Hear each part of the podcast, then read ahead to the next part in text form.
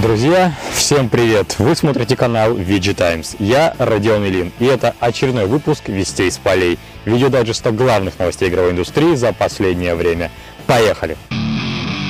Microsoft не утратила аппетит к поглощению сторонних игровых компаний. Напомню, что на неделе IT-гигант из Редмонда всего-то купил Bethesda и другие студии ZeniMax за 7,5 миллиардов долларов. Подробнее об этом мы говорили в прошлом выпуске «Вести с полей». Ссылочка вот тут. Сегодня же проанализируем примечательное заявление исполнительного директора компании Сати Наделла. В интервью порталу CNET Наделла сказал, что корпорация рассматривает способы дальнейшего расширения своего игрового подразделения и может купить еще еще больше разработчиков, если это будет целесообразно. Кого-то конкретного Сатья не назвал, однако я могу предположить, что это будет студия из Японии. О желании приобрести японского разработчика в прошлом году говорил также глава игрового подразделения Фил Спенсер. Мало того, недавно в подкасте Xbox Era обсуждалась покупка сразу двух японских студий, а ведь авторы этого канала общаются с сотрудниками Microsoft и примерно представляют, о чем говорят в стенах корпорации. Мотив купить японцев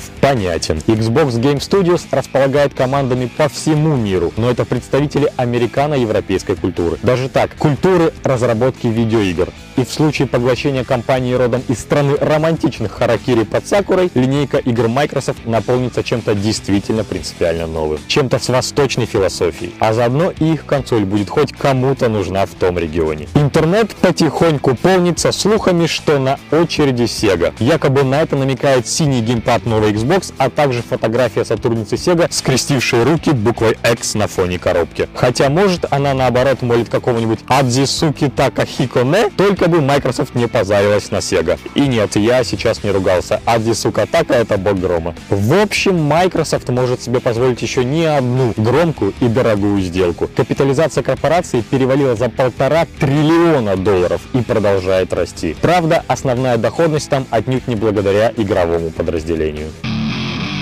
Нельзя просто так взять и только один раз продать GTA 5. Издательство Take-Two сделает это в четвертый раз в первой половине 2021 года, выпустив игру для Xbox Series X и PS5. Если вы думаете, что издатель скинет на эту версию цену долларов так до 30-40, то ошибаетесь. По слухам, игра будет стоить 75 евро. Такая информация промелькнула на страничке онлайн-магазина MediaMarkt.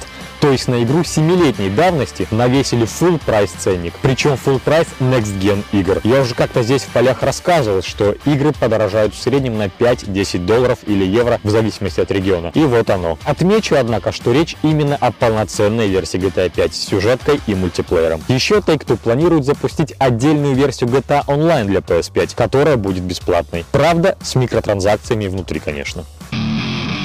Для No Man's Sky вышло обновление 3.0 и дополнение Origins. Помимо доработок пользовательского интерфейса и исправления багов, появилось много нового контента. Например, улучшили генератор планет, научив его создавать такие биомы, как массивные горы, болота и вулканы. Также появились экстремальные погодные условия, метеоритные бомбардировки, сильные пожары и туманы. А в космосе можно будет попасть в гравитационные аномалии. Также появились новые экзотические существа, например, огромные песчаные черви и даже кибернетические создания а-ля Horizon Zero Dawn. Также на планетах можно повстречать мега-сооружения давно забытых инопланетных рас. Мне остается напомнить, что No Man's Sky в 2016 году заработала титул главного разочарования года. Но Hello Games на деле доказала, что терпение и труд все перетрут. За 4 года проект кардинально преобразился в лучшую сторону и действительно стал лучше.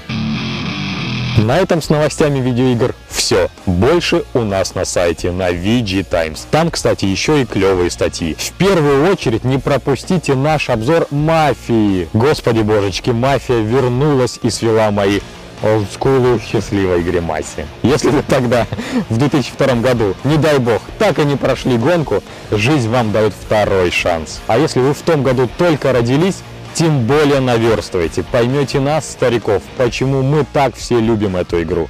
Обзор Definitive Edition Must Read. Игра Must Have. Я проверю в следующий раз. И все на сегодня. Сэм уже ждет меня на ферме с грузом канадского виски. Майк Драп.